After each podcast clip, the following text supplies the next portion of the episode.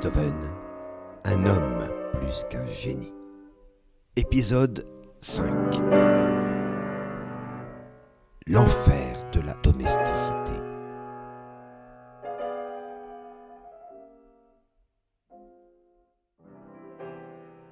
Le vent souffle fort à Vienne ce matin-là. Un vrai vent de fin d'automne qui achève de dénuder les arbres du cimetière.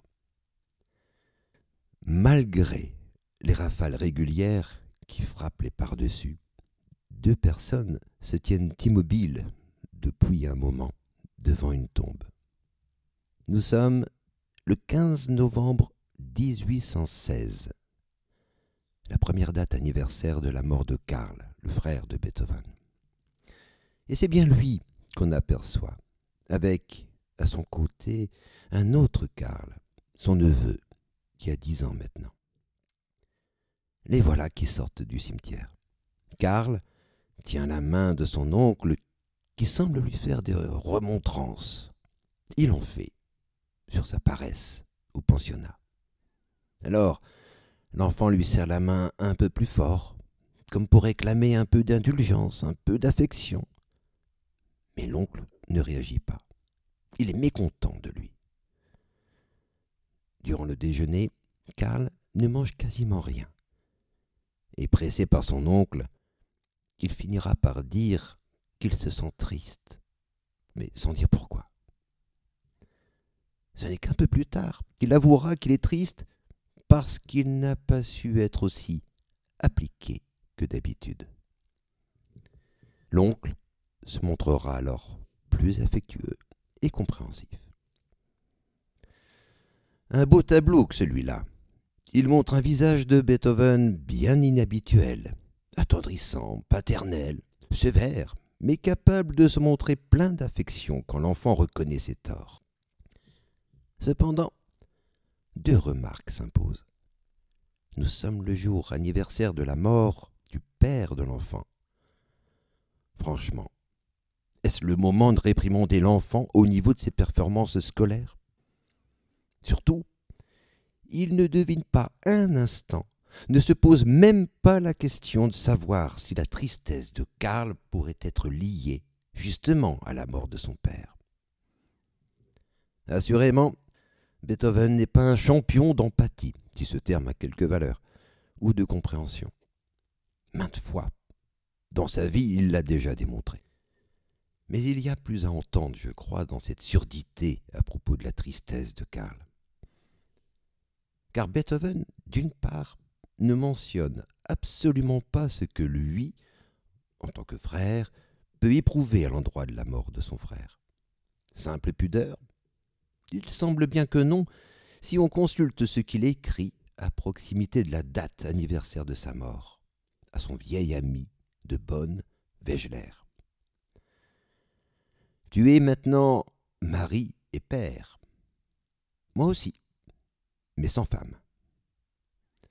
Le sans femme qu'il écrit ne renvoie certainement pas quelques regrets, bien au contraire. C'est une fierté qu'il affiche, comme il l'a déjà fait auparavant. Fierté d'avoir sauvé un enfant des griffes d'une mauvaise mère, à savoir la vipérine Johanna. Il se pose donc comme père, et seulement comme père, en lieu et place de celui qui sommeille dans la tombe devant laquelle il vient de se recueillir avec son Karl. Fanny Giannatasio, dans son cahier intime, l'avait elle-même remarqué quelques mois plus tôt, en notant que le désir de Beethoven est bien, je cite, de remplacer père, mère, de tenir lieu de tout. De tout, je corrige, pas de femme. J'ajouterai que cette scène dont il vient d'être question est racontée par Beethoven dans un mot adressé au directeur de l'établissement, Giannatasio. Et il termine ce mot en lui demandant de lui envoyer quelques lignes sur les effets de son entretien avec Karl. On comprend d'autant mieux ce qu'il attend implicitement. Être reconnu par lui comme le bon père que l'enfant n'a plus. La vie de Giannatasio est important. De son retour, il se sentira légitimé à une telle place. Mais je précise, il attend une reconnaissance et non des conseils pour l'éducation de son neveu. Un peu plus tard, c'est lui, Beethoven, qui ira de ses recommandations au directeur concernant la conduite de Karl, et dans des termes qui, encore une fois, feraient frémir les travailleurs sociaux d'aujourd'hui. Concernant Karl, je vous prie de veiller à ce qu'il obéisse ponctuellement et sur le champ. S'il ne vous écoute pas, vous ou d'autres à qui il doit obéir, punissez-le.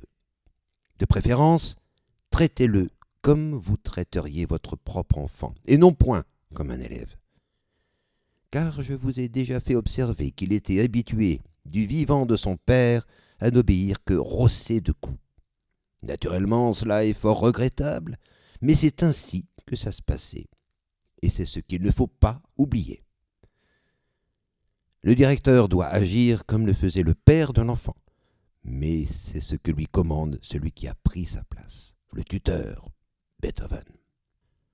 En tout cas, se confirme bien que l'enjeu de la tutelle, pour Beethoven, concerne avant tout une place de père qui est étroitement liée avec la disparition de son frère Karl.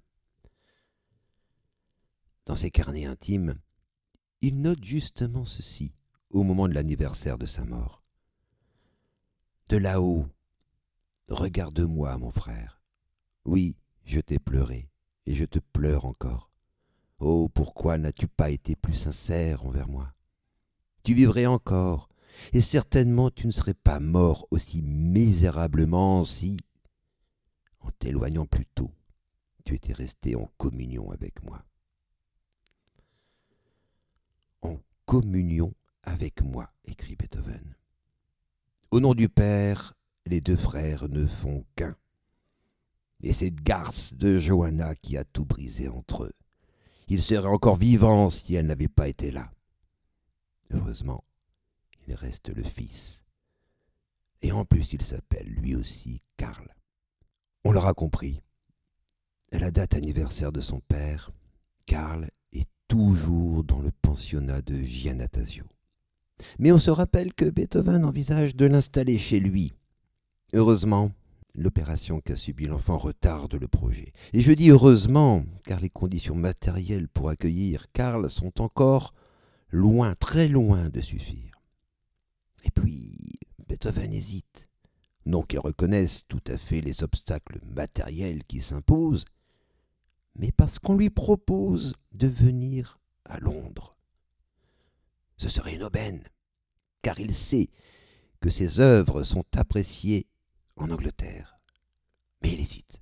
S'installer avec son neveu ou se consacrer entièrement à son art. On lit dans ses carnets intimes une succession de propos qui témoignent clairement de son ambivalence. En 1816, voici ce qu'il écrit. Renonce aux opéras et à tout le reste.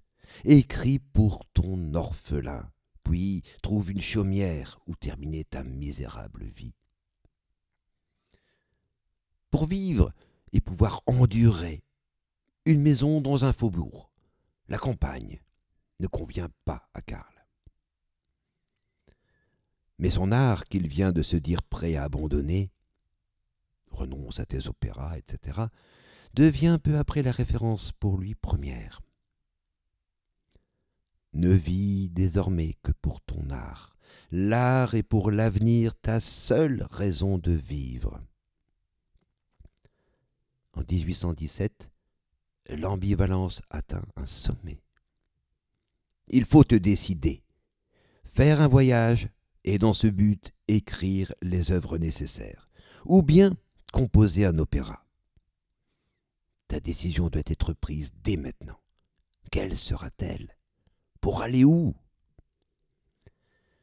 Et juste après cette note, voici ce qu'il est possible de lire.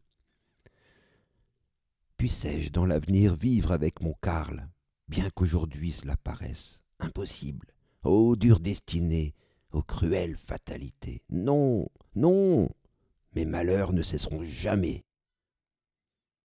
Un peu plus loin encore, l'idée de voyager sans Karl se pose à lui.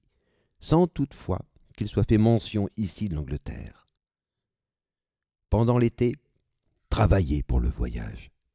Cela te permettra d'accomplir ta grande œuvre pour ton pauvre neveu. Plus tard, parcourir l'Italie, la Sicile, avec quelques artistes. Fais des plans et rassure-toi à propos de Karl. Être père de son neveu ou être père de ses œuvres Telle est la question pour Beethoven. Il finira par trancher. Sans doute, un départ pour l'Angleterre impliquerait trop de difficultés matérielles s'il y amène Karl. Quant à y aller seul, il n'en est évidemment pas question, car Johanna rôde encore et toujours. C'est donc décidé. Karl s'installera chez lui, à Vienne ou dans ses environs. Mais il lui faut aménager son logement pour l'accueillir. Et cela, franchement, revient pour lui à se faire l'égal d'Héraclès qui doit nettoyer les écuries d'Ogias. Il pourra compter dans un premier temps sur l'aide plus que précieuse de son vieil ami Zmeskal.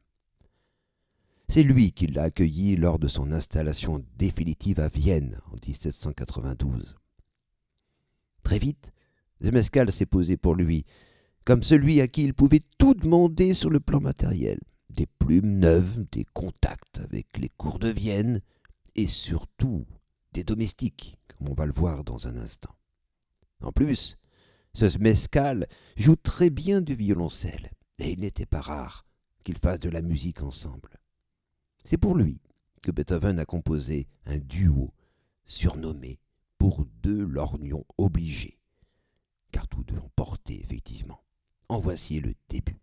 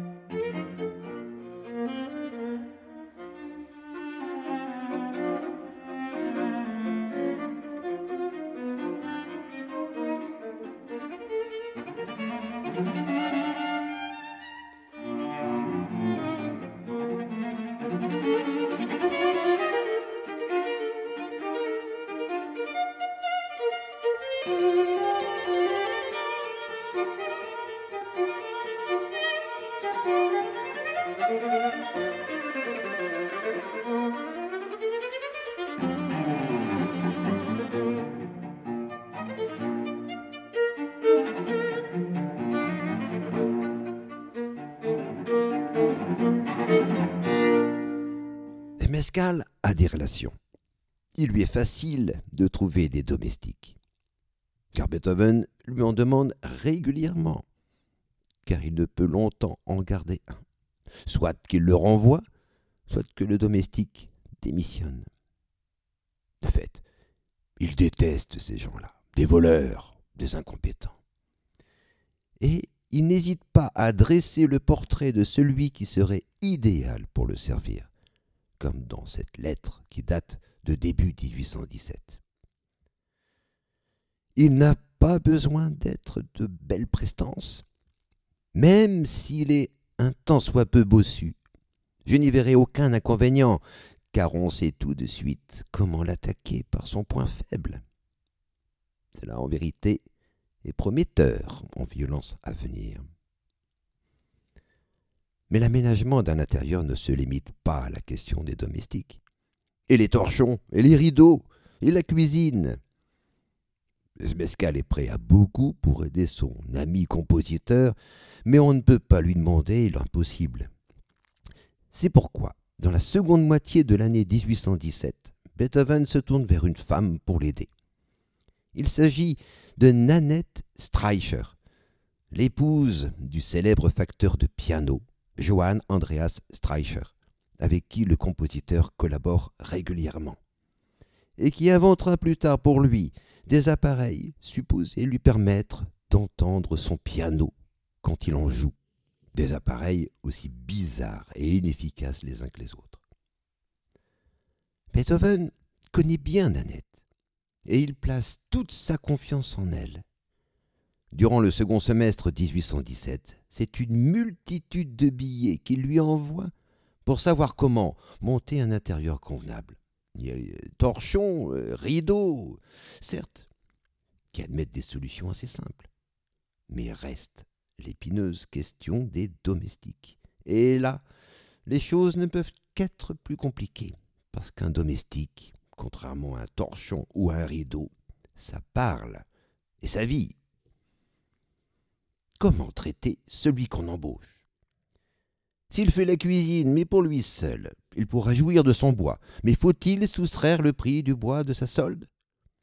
S'il se rend régulièrement en ville, il ne faudra surtout pas oublier le prix du ressemelage de ses bottes.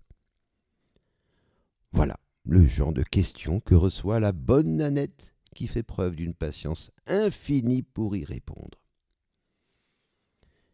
et Beethoven de conclure régulièrement Dieu ait pitié de nous quand il réalise tout ce que cela va lui coûter.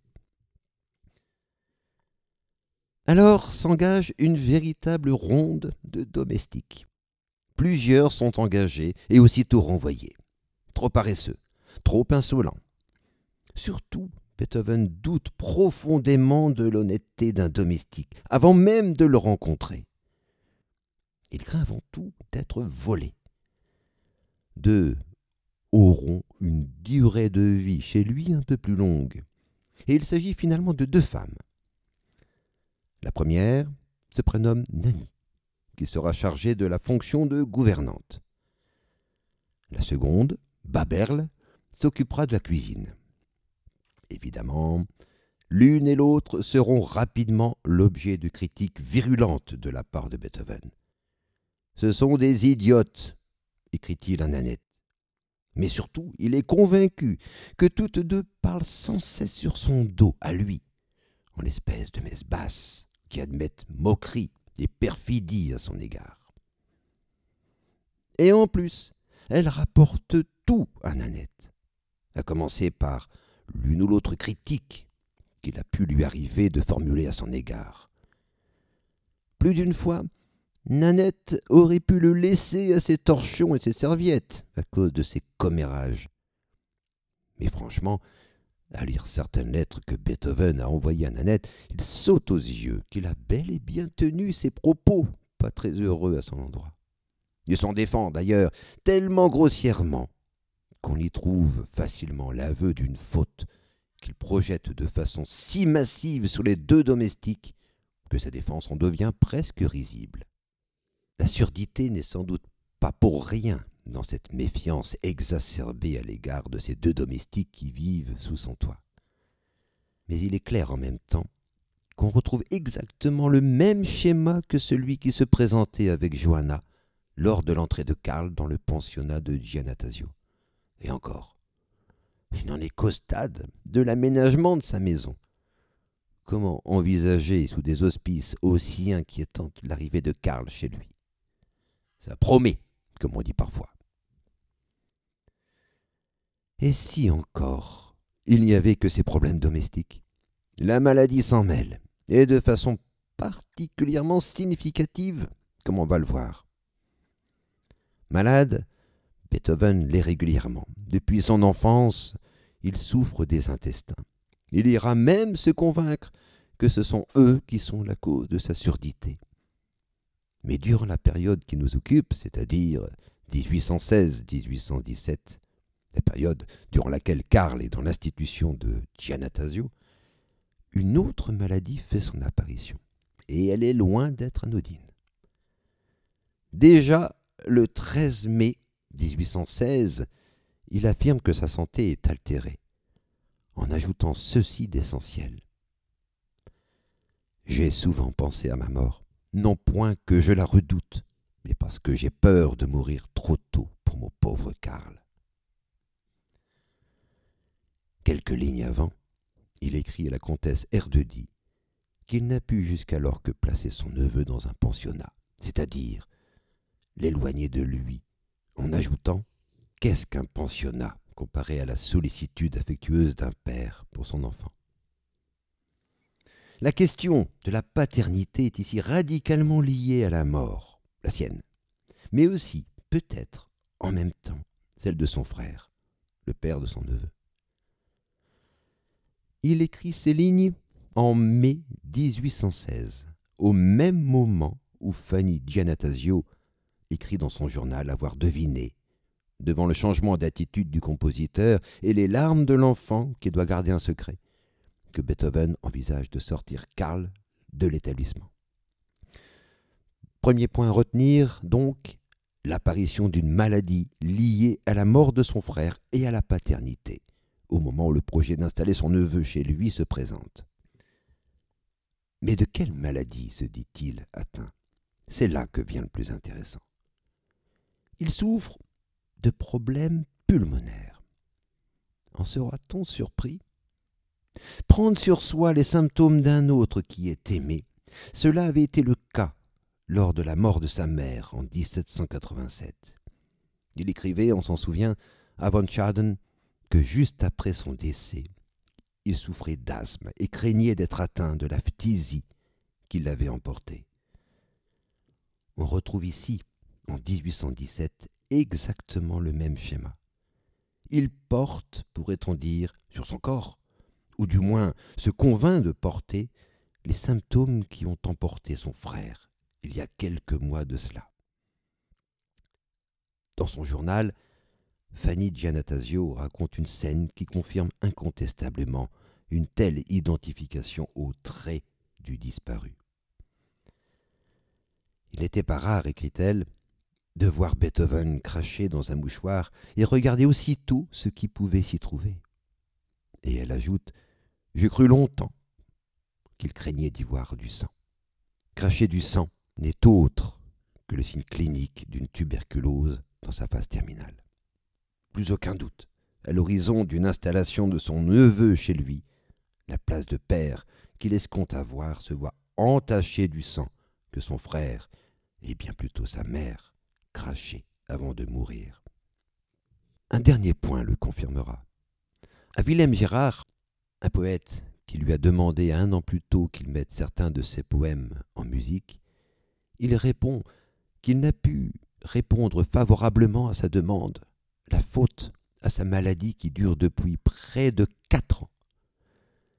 Il donnait à de multiples interlocuteurs une date d'apparition de sa maladie tout autre, juillet ou octobre 1816 le plus souvent. Quatre ans tôt, comme il l'annonce à Gérard, cela nous ramène à 1813, l'année durant laquelle son frère Karl a justement contracté la tuberculose et rédigé son premier testament. Mais il y a encore plus. Cette lettre à Wilhelm Gérard a été écrite très exactement le 15 juillet 1817, l'avant-veille du vingtième anniversaire de la mort de sa mère. Il faudrait être aveugle pour ne pas voir ici un faisceau de liens signifiants qui ont pour centre de gravité la mort d'un père et celle de sa mère.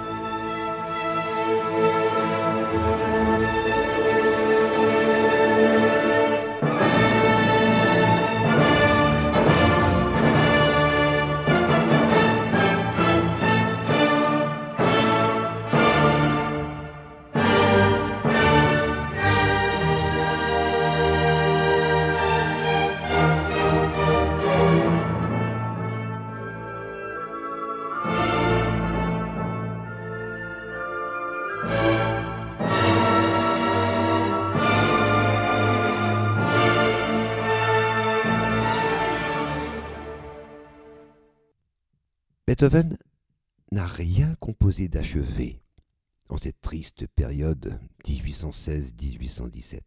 C'est pourtant à ce moment qu'il ébauche, sur de simples esquisses, le premier mouvement de la future grandiose neuvième symphonie, qui mettra sept ans à voir le jour. Son début, qu'on vient d'entendre, repose sur deux notes descendantes qui se répètent, alors que la tonalité reste encore incertaine. Domine un drame sourd et ambigu qui culminera à la fin de ce mouvement, oui, par une marche funèbre, qui rappelle évidemment que cette année 1817 a un parfum de mort, pas forcément la sienne, mais celle qui a frappé un père et qui pourrait le frapper trop tôt, comme père de Karl.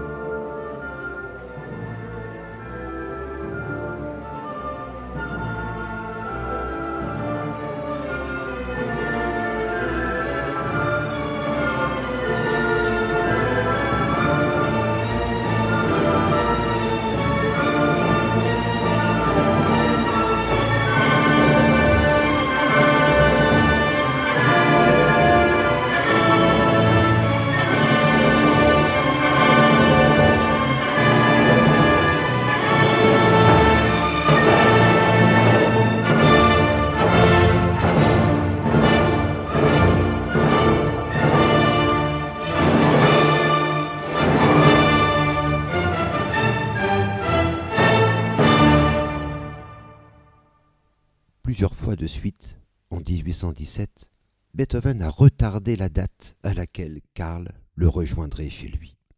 Il est vrai qu'avec Nanny, la domestique restée à son service, on est encore très loin de la concorde. En guise de vœu de nouvel an, fin l'année, il lui envoie une demi-douzaine de bouquins sur la tête. Et cela, telle une thérapie de choc, semble avoir eu son effet aux yeux évidemment du seul Beethoven. Il écrit en effet à Nanette Streicher Mademoiselle Nanny est tout à fait transformée depuis que je lui ai lancé à la tête une demi-douzaine de bouquins. Le hasard, c'est probable, aura fait qu'il en est parvenu quelque chose dans sa cervelle ou dans son mauvais cœur. En tout cas, nous avons une friponne plantureuse.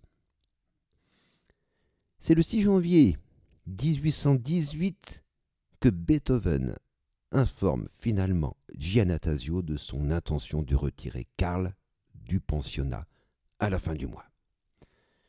Il avance qu'il n'a plus les moyens de payer. Et bien évidemment, il refusera l'arrangement financier que lui proposera le directeur. Les conditions du départ sont assez significatives à Nanette Streicher, il demande de ne rien dire à Giannatasio de ses intentions.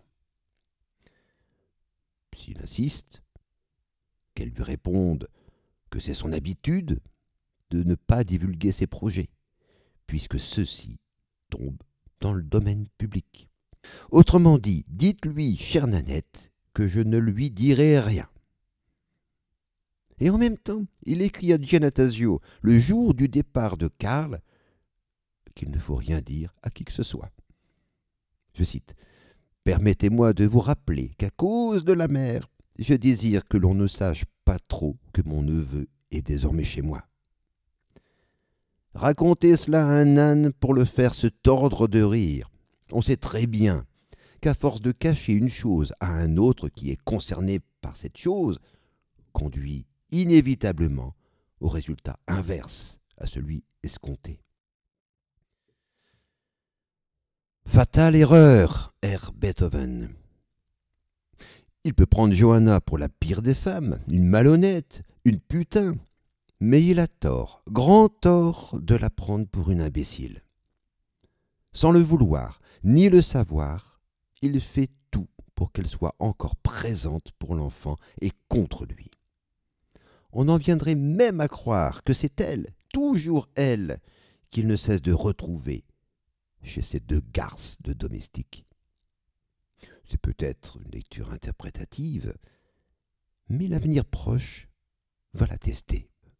24 janvier 1818. Un jeune garçon de 11 ans fait ses adieux à la famille Giannatasio et à ses camarades avec qui il a vécu dans le pensionnat depuis un peu plus de deux ans.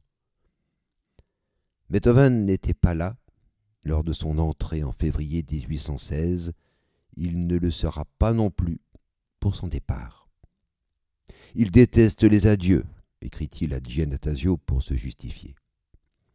Petite valise à la main, Karl donne la main à Joseph Karl Bernard, qui l'emmène dans sa nouvelle maison, chez son oncle, et ce dans le plus grand secret. Mais là où il habitera désormais règnent les fantômes, celui de son père à travers son oncle, et celui de sa mère à travers les domestiques. Mais il faut se presser. Oncle Beethoven n'aime pas attendre, même s'il ne sait pas toujours clairement quoi.